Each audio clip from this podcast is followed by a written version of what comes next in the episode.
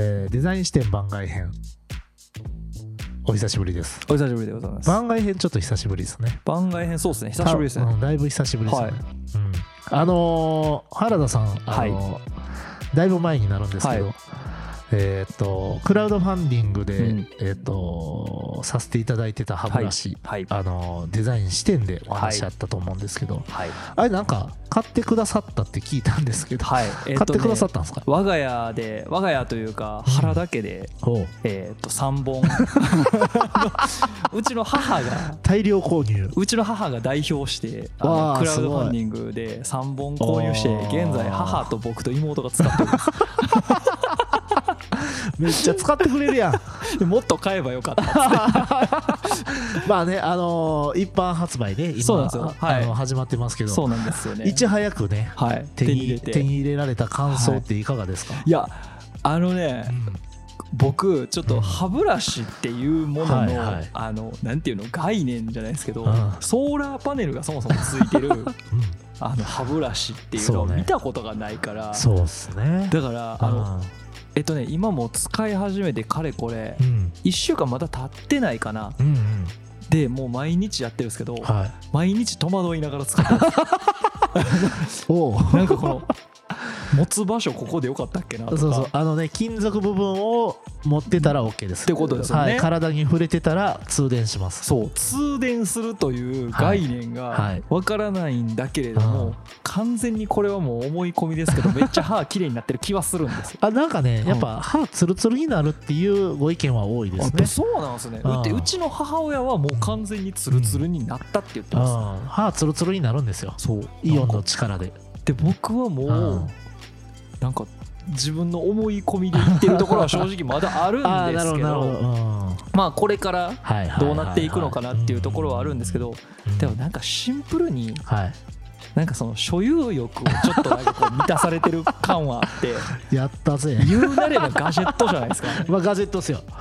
だってあれ知らん人の前で持ってたえなんなんそれってなるじゃないですか。ハイテク歯ブラシじゃないですか。でなんか電動歯ブラシでもないでもない。から手手磨きやかそう。らねなんかそのうんねだちょっと歯の磨き方が 上手にな。る。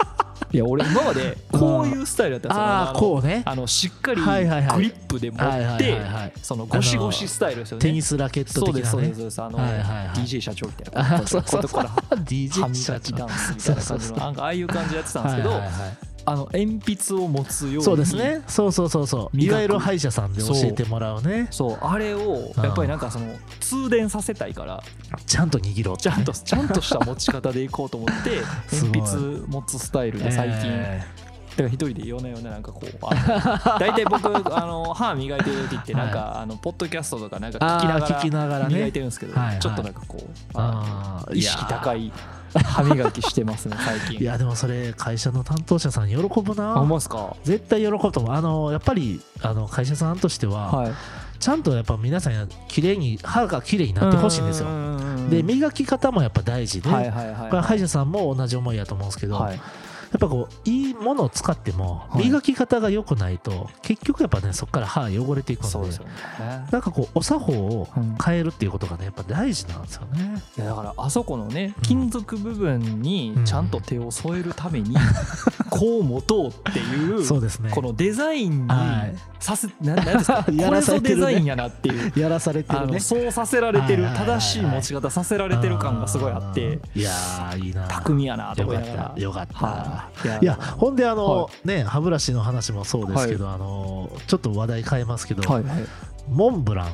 あモンブラン。モンブランはい、あのこれデザイン視点ではお話ししてないんですけど、はい。ちらっとだけお話しするとあの宝塚の仁川という駅からで、ん。えー、と徒歩、まあ、3分ぐらいですかね、うんうん。近いところにあるブックカフェドアというカフェがありまして、そこはあのデザイン事務所がね、うん。あの運営しているカフェでデザイナーもそこで普通に働いててうん。で、まあ、僕もちらっとそこに、えー、と所属をしたりとかですねそこのプロジェクト手伝ったりしてるんですけどそこのあのパティシエさんと一緒に、うん。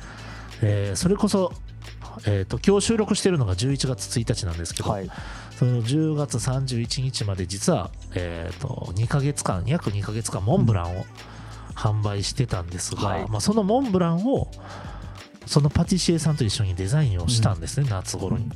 でそれを、えっと、SNS で発表すると結構、まあ、あの原田さんをはじめ僕の友人たちが買いに行ってくれるという嬉しいことがありましてね、そうそう。買いに行かせてもらいました。ね。あのモンブランいかがでした？いや美味しかったです。あのいわゆる、うん。いわゆるモンブランの、はいはい。あのなんて言うんだろうな。栗栗感をそのなんて言うんですか、はいはいはい。繊細にすごく伝えてくれるっていそうですね、うん、いやあのね、うん。軽軽いっていうかね重くないんですよ。そうそう。そうあしつこくないんですよ。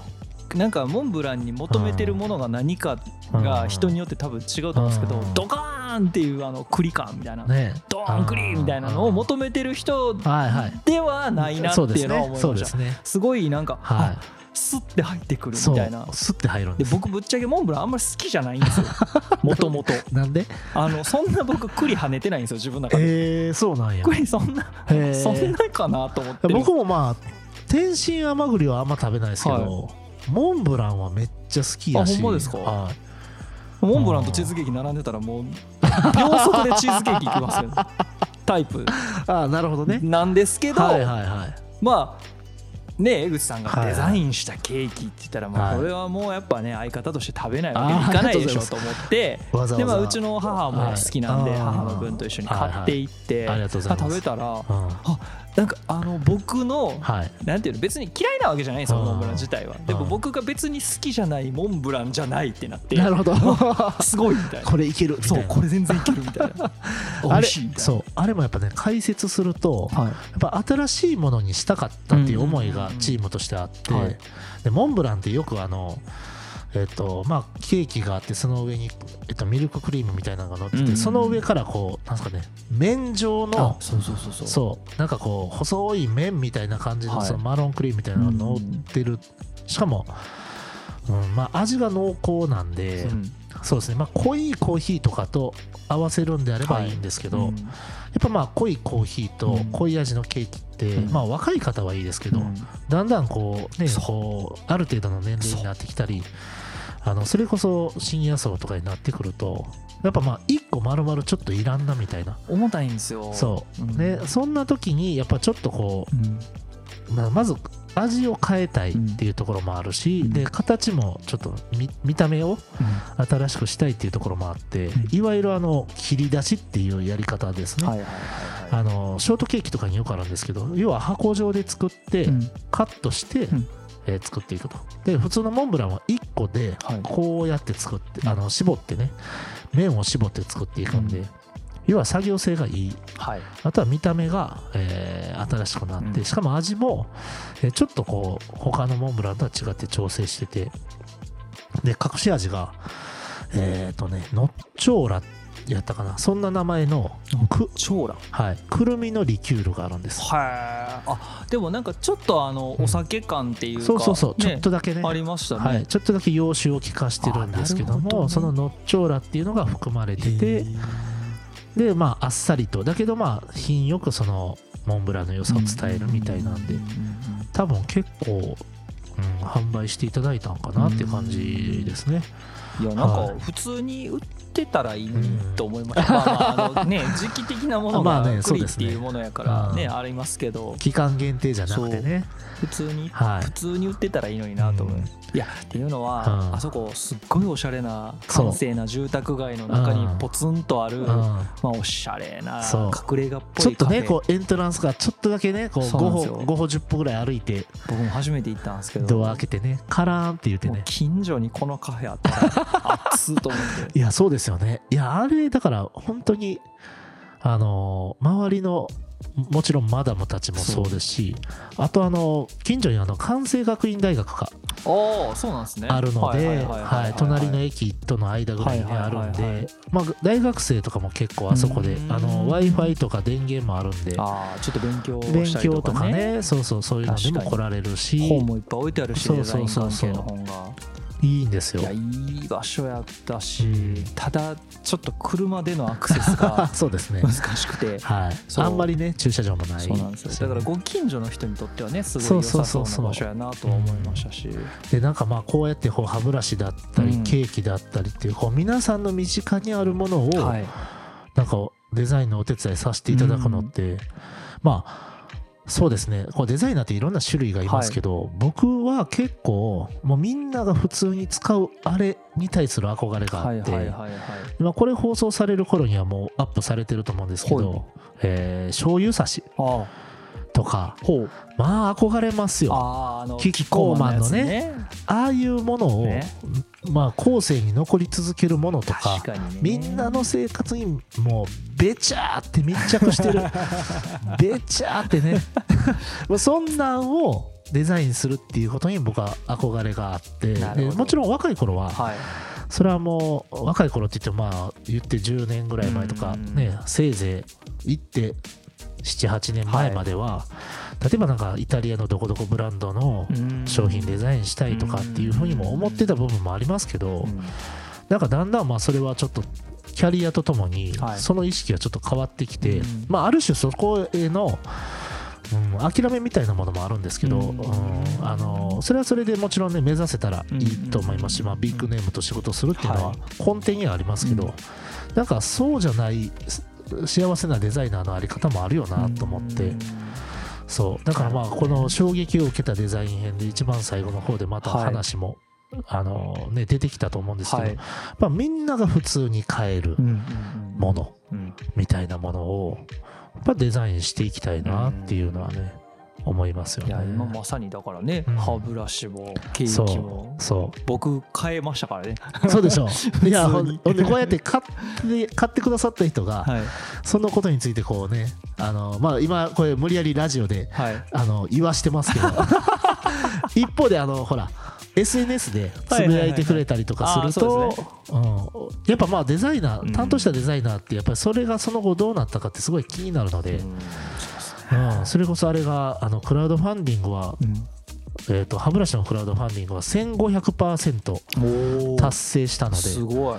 まあまあ大成功やったんじゃないかいなと思うし、うん、あへのー。モンブランの方も多分結構、ね、あのそれまでの歴史の中でも多分かなりいい成績を残した方かなと思うのでへー。なんかやっぱそういう結果っていうかねうん。みたいなフィードバックを、うんえー、とこれをもし事業者さんデザイナーに依頼してる事業者さんが聞いてくださってるなら、はい。ぜひデザイナーさんにフィードバックしてあげてほしい。だってそれが活力になりますから。そうですよね。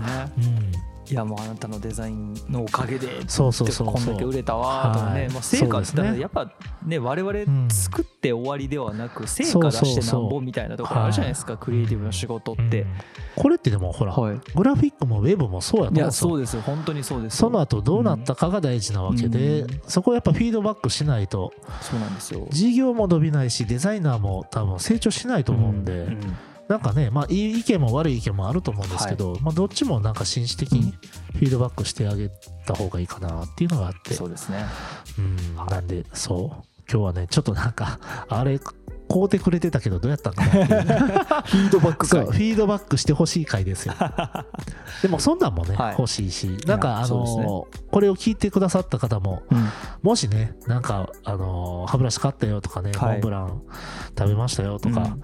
それこそどこどこで消毒液スタンド見ましたよとかね、そういうのもちょっとこうフィードバックがあればはい。ぜひあの そうですね。クレームを読むときは僕の声は震えますが、はい、それでもちょっとねあの真摯に受け止めたいなはい。と思うので、ぜひなんかそういうのがあったらねそうですね。どしどし送ってもらえたらなっていうかね、デザイン視点に対するフィードバックも、そう。送っていただければ。そ欲しいな。まあまああの た結構ね、はい。前もたくさんいただいてるんであれですけど、あの今はねキャンペーンないですけど、うん。キャンペーンなくてもやっぱりね常日頃何かあればリアクションいただけるとねどしどし。いや本当にね。テンションがモチベーションが変わってくるので、ね、そうやし、はい。あの僕らの至らんところがあればね。それはそれあんま言われるとシュンとしますけどね。まあね。それはそれででももしあればね、うん。あの要はカスタマーサービス的にねはい。こう満足度向上のためにちそょっとちゃんと議論をしてやっていきたいなと思いますので。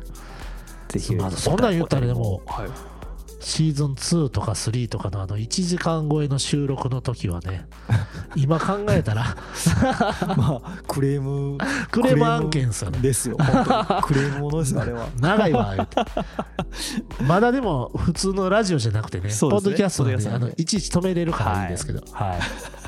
懐かしいなやりましたね。やりましたね。1時間超えの収録。1時間45分ぐらいのやつありますもんね。無理やり2つに分けたりとかしましたから、ね、そうありましたね。あったあった。よう喋るわと思って、ということでね、まあはい。あのちょっと今までにないスタイルの番外編をちょっとお届けしました、また機会があればこんな感じではい。フィードバック会もしたいなと思いますので、はい、まあそれに向けてはうん。エルさんにどんどんいろいろデザインしてもらわないとダメなんですそうですね、はい。もう今も絶賛いろんなものをお手伝いさせていただいてて。はい、まあこれからもどんどんはい。どんどんいろいろ出てきますから、はい。